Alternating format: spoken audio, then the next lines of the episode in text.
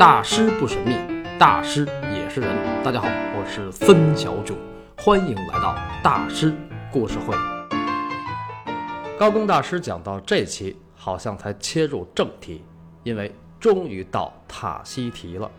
塔西提也叫大溪地，它对高更的意义就像阿尔勒之于梵高。但是需要注意的是，塔西提和塔西提岛并不是一回事儿。塔西提岛是一个岛屿。而塔希提是指南太平洋的五个群岛，这五个群岛由一百一十八个岛屿组成，它的官方全称叫法属波利尼西亚，基本上在澳大利亚和南美洲的正中间。十六世纪末被发现的时候，因为其孤独的地理位置而被认为是上帝之子才会居住的地方。上帝之子啊，高更大师有幅名作就叫《上帝之子》。塔西提五个群岛里有一个叫社会群岛，社会群岛中最大的岛就是塔希提岛，塔希提岛也是塔希提一百一十八个岛屿中最大的岛。作为一个热带雨林气候的火山岩岛，塔希提岛拥有独一无二的雄奇景观和很高的物种多样性，因为它的海拔高度差很大，岛上最高峰奥罗黑纳峰海拔两千二百四十一米。这个奥罗黑纳基本上算得上是塔希提的龙脉了，因为山上有九条河飞流而下，保证了岛上充足的淡水供应。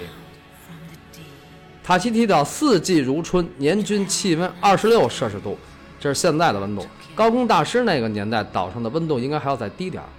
其实塔希提最牛的还不是它的奥罗黑纳峰，而是它的海。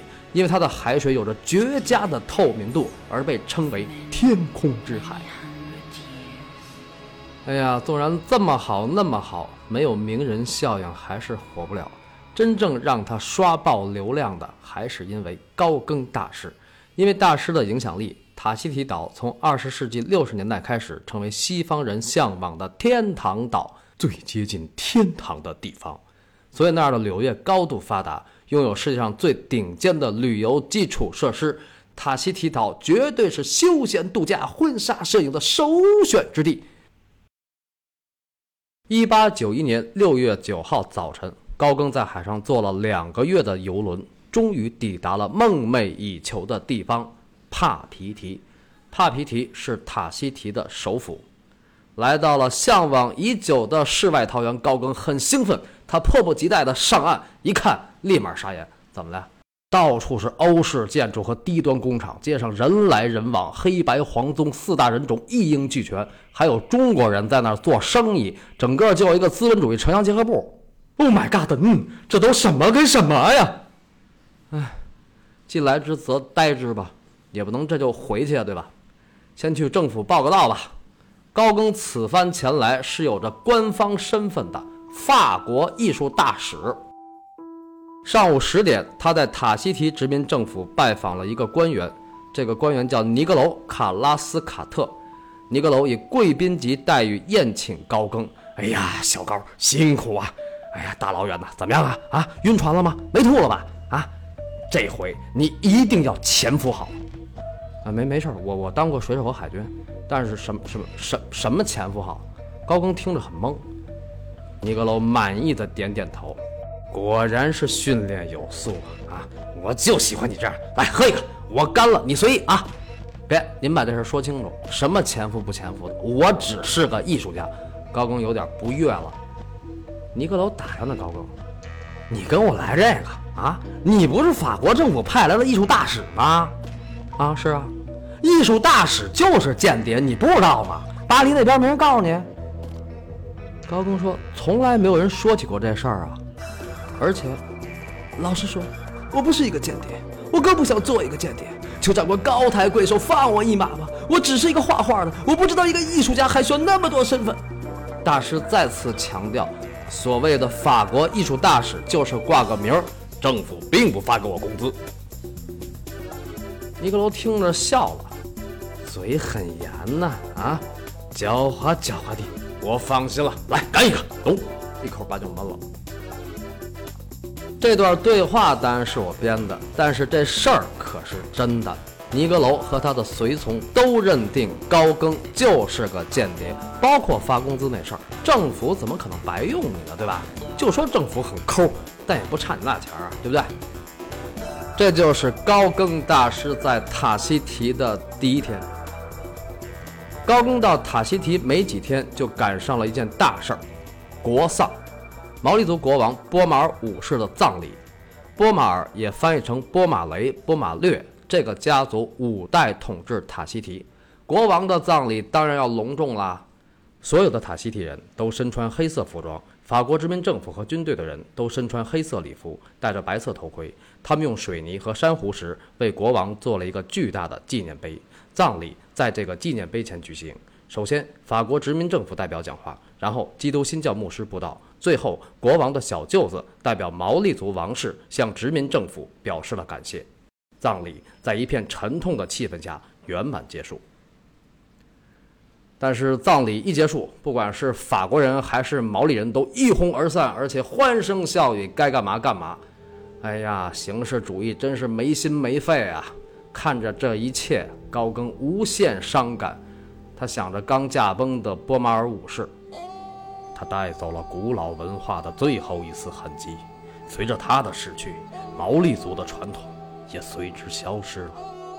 欧洲人的文明终于大获全胜，一股深沉的悲伤将我淹没。我不远万里来到此地，我孤独地寻找着遥远而神秘的过去。我希望重新点燃那熄灭的火焰，我渴望在废墟中再次擦出光亮。我要离开帕皮提，我要离那些欧洲移民远远的，远远的。那去哪儿呢？高更找了一个塔希提美女做向导，这个美女叫弟弟，啊，不是兄弟的弟，是草字头底下一个帝国的帝。这个弟弟是个混血儿，有一半英国血统。弟弟带着高更来到了一个小镇，这个小镇叫马泰亚，也叫马特尼尔，离帕皮提四十五公里。高更在那儿租了个小木屋，第二天回帕皮提拿行李。弟弟问他：“用我来陪你吗？”高更说。过几天吧，等我都习惯了再说吧。这个弟弟可不是妓女啊，但是在当地名声极为不好。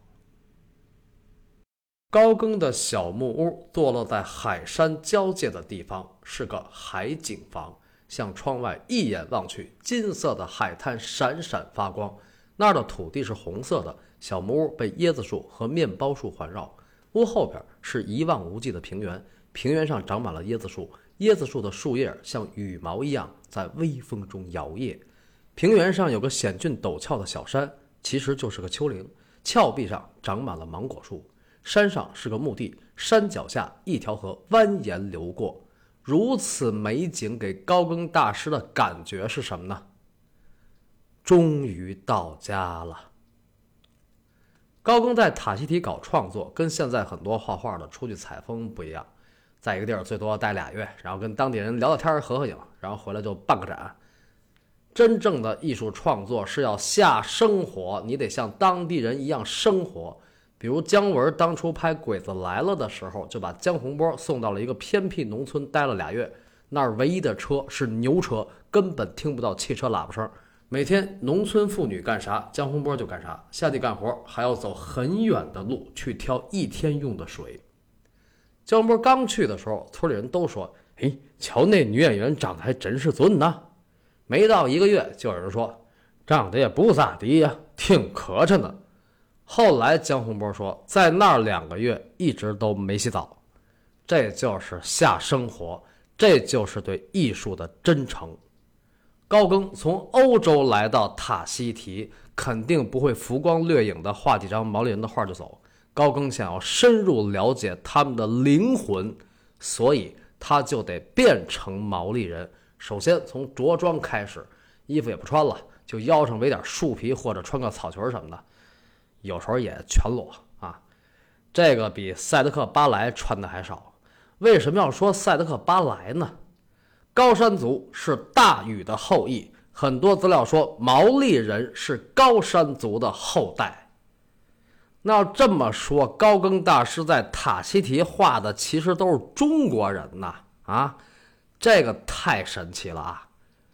但是关于毛利族和高山族的事儿呢，并不是本期节目的重点。本期节目的重点还是高更大师。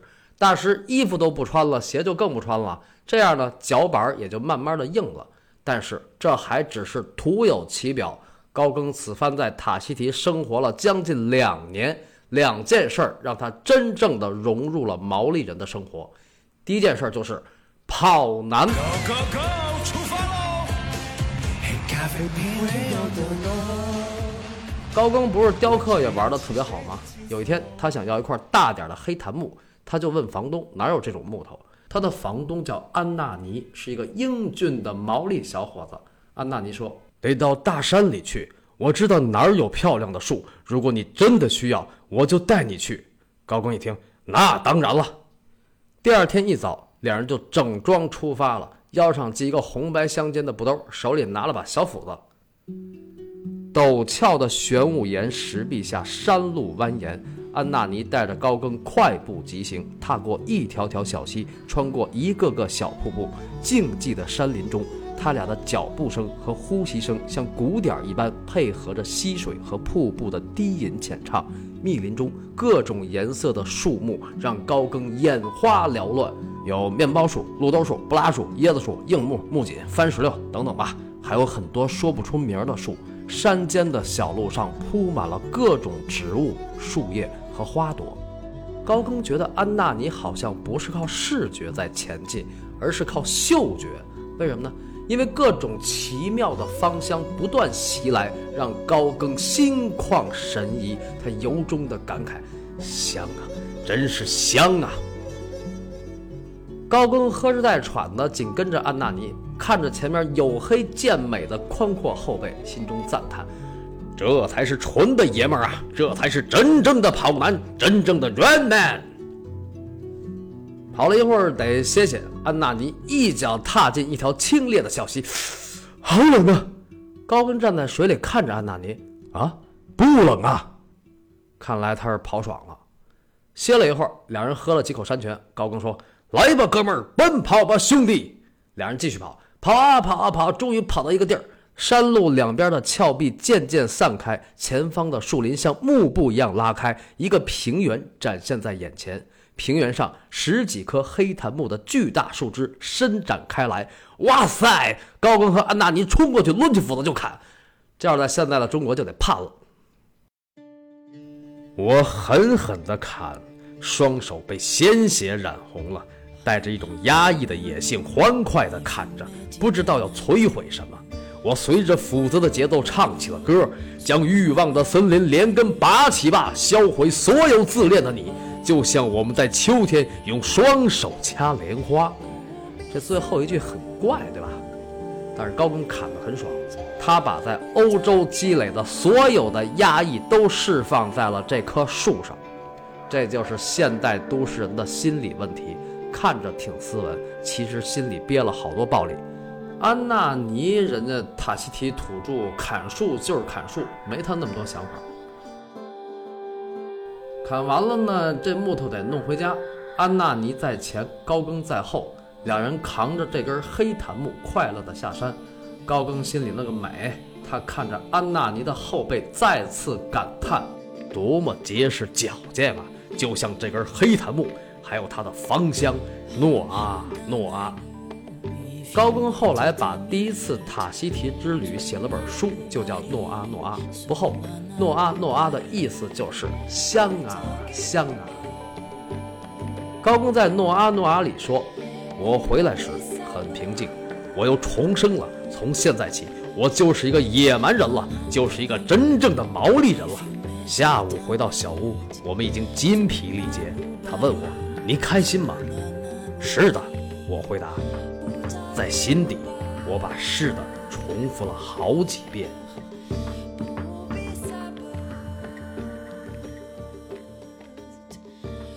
经历了跑男和砍树之后，中年男人高更重生了。重生之后最要紧的事儿是什么呢？找个女人。注意啊，是找个女人，而不是找女人。看来高更是想在塔希提过日子呀。欧文斯通不是写了本《渴望生活梵高传》吗？其实高更也一样，谁不想好好生活呢？有人说了，就他还想好好生活，抛妻弃子找情人那种渣男。哎，非要让大师也是暖男、经济适用男，这种心理我就不多说了啊。了解大师不是为了让你学怎么过日子，想学过日子去看国产剧，那很符合中国国情。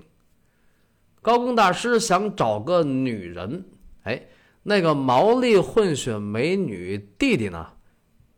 这个弟弟吧，跟高更好了几个星期，两个人感觉越来越差。